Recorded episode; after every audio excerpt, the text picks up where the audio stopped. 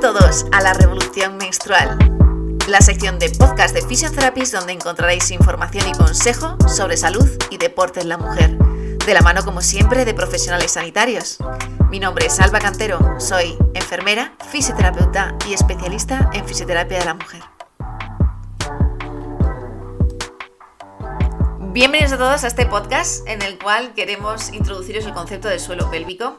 Desde hace unos años se está hablando más del suelo pélvico y eso no significa que antes no existiera, sino que simplemente pues, no nos habíamos parado a pensar en él ni en las posibles consecuencias de sus disfunciones.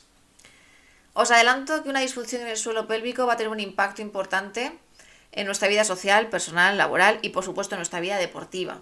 Además, señalar que el suelo pélvico no es solo cosa de mujeres, sino que los hombres también tenéis suelo pélvico y también sois susceptibles de padecer una disfunción en el mismo. Matizo en esta introducción también que el suelo pélvico no solo está relacionado con la micción, con la defecación, sino que tiene una función muy importante de sostén, ya que forma parte de esa faja abdominal o más conocido core. Ya sabéis, eso es lo que los fisioterapeutas os insistimos tanto en que trabajéis para mejorar vuestra calidad de vida, prevenir esas dolencias lumbares inespecíficas e incluso prevenir hernias de cualquier tipo, ya sea inguinales, umbilicales o incluso discales. Si quisiéramos definir el suelo pélvico, pues podemos decir que es un conjunto de músculos, de ligamentos y de fascias que tapizan la parte inferior de la pelvis y cierran así a nivel inferior la cavidad abdominal. Y que a nivel funcional no existe tanta diferencia entre el suelo pélvico femenino y masculino. Señalamos cuatro principales funciones. Una es la de incontinencia, eh, tanto a nivel de la micción como de la defecación, se va a encargar de controlar esos esfínteres. Destacamos a nivel la función sexual, ya que nuestro suelo pélvico tiene que tener un buen tono muscular para mejorar nuestras relaciones sexuales, para eh, ayudar a esa erección masculina y femenina y también es fundamental para el orgasmo.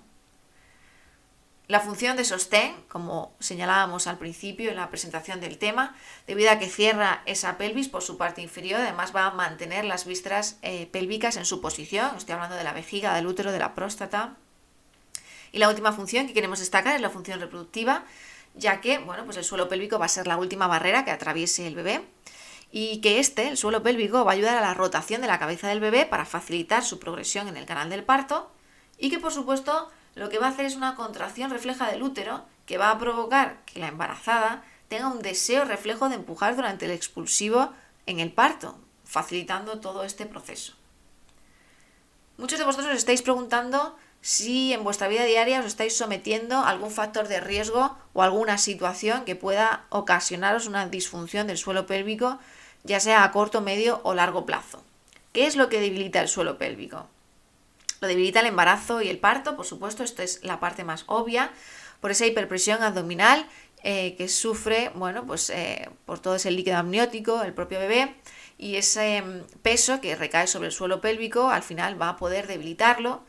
El propio parto, ya sea por el progreso del bebé en el canal del parto o por la episiotomía que se produce o incluso en situaciones de cesárea también por esa debilidad de la pared abdominal, eh, derivado de la propia intervención quirúrgica va a poder ocasionarnos disfunciones en nuestro suelo pélvico.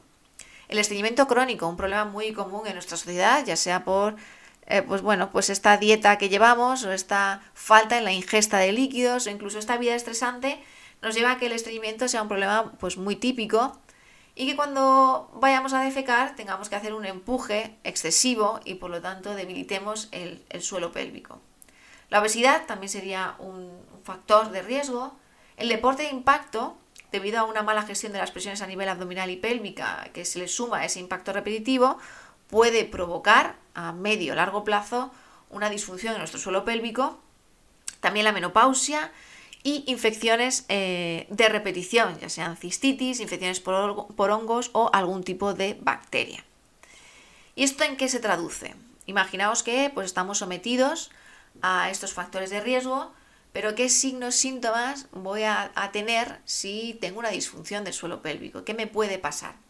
Las disfunciones más frecuentes son la incontinencia, ya sea urinaria, fecal o incluso de gases, el prolapso o descenso de las vísceras pélvicas, la prostatitis, también disfunciones sexuales, por ejemplo, el dolor a la penetración, la falta de orgasmo, la disfunción eréctil, la eyaculación precoz o el vaginismo, Y el dolor pélvico crónico, algo muy común en nuestra sociedad y que por mucho que piensen las mujeres, tener dolor en la pelvis no es normal.